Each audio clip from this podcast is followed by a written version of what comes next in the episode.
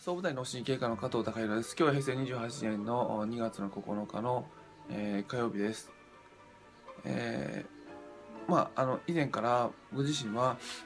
まあ、あの人間にとって、えー怖いってところは、人間のから体っていうのは、まあ、あの無理が効くっていうこと、一時的な部分で。まあ、それを、あの、まあ、お金に例えると、まあ、ちょっと借金状態になっちゃう。あの、少し借金することは可能だっていうことです。でしかもさらなる問題というのはその借金したことを人間は忘れてしまうっていうことが大きな問題点じゃないかなと思います。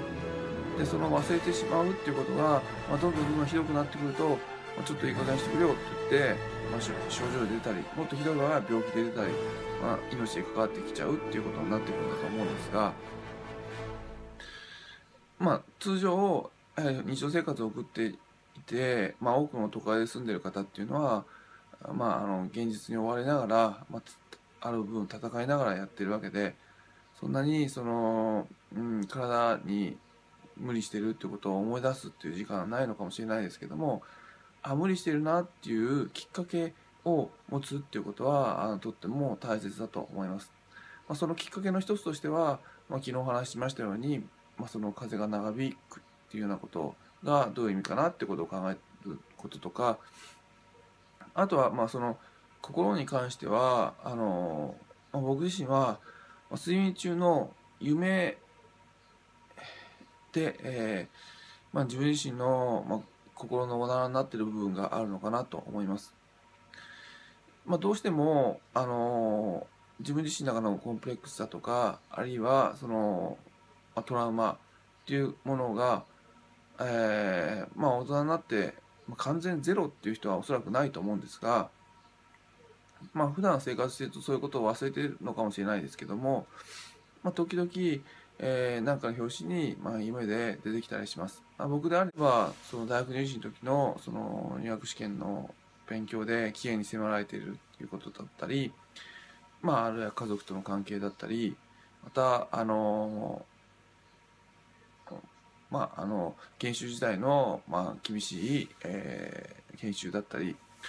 えーまあ、そういったことが時々何か状況を変えて同じような状況で、まあ、夢の中で出てくる。で夢で出てくるその時に起きる感情っていうのは、まあ、普段の生活の時に同じ出来事が起きてもすごくそういう感情起きないかもしれないですけども何かあの自分がトラウマになってる感情がクローズアップされてその感情を感じてしまうっていうのを僕自身はよく体験しています。で、まあそういった時に、あ、やっぱ自分自身はまだこう気にしてたんだなっていうのがあって、で、えーやっぱまあ心疲れてる部分があったんだな、まあちょっと心のおならが出たなっていうふうに判断してて、まあそういった夢っていうのは、まあその、すごくその仕事とか日常生活でバタバタバタバタ忙しい時には意外と見ないもんで、ちょっと気が抜けて、ふーってゆっくり寝た時とか、あの二度寝した時とかにパーッと思わず出てくるあの心から出てくる夢あのだと思うんですけども、まあ、そういった夢を見ることで、まあ、自分自身はまだそういったところにあの、トラウマがあってあの傷ついてる。でそういったことを、まあ、少しずつ立て直して、まあ、充足していけば、まあ、いい心の状態になっていくのかなっていうのを感じていますんで、まあ、本当に日々の生活でイケイケどんどんでえーまあ、自分は健康だぜって言ってる時には気づけないようなことっていうのはあの何かちょっと立ち止まった時にいろいろ気づく部分があるのでそういった現象の意味っていうのを捉えておけば、まあ、自分自身のお体が、まあ、借金で、えー倒産するっていうことは、まあ、今後少ないのかなと思いました、えー今日は以上です。